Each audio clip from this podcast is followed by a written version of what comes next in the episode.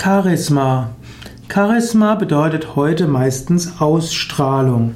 Man spricht von einem charismatischen Führer, einer charismatischen Führungspersönlichkeit.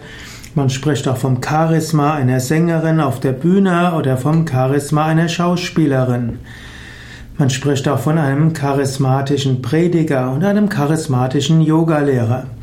Charisma ist aber ursprünglich eine geistige Gabe vom Griechischen her.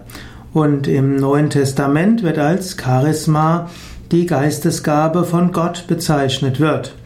Charisma sind laut Paulus zum einen die geistigen Arbeiten, die geistigen Fähigkeiten, auch die geistlichen Fähigkeiten, aber auch jedes Talent.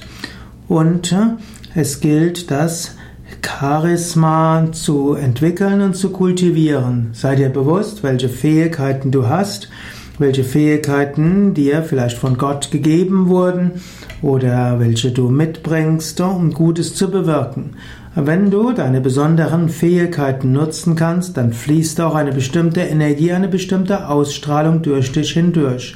Genauso, wenn du regelmäßig spirituelle Praktiken übst, wenn du dabei eine vegetarische Ernährung befolgst, dann hast du mehr Prana, mehr Lebensenergie. Wenn du mehr Lebensenergie hast, hast du mehr Ausstrahlung. Und im modernen Sinne ist diese Ausstrahlung Charisma.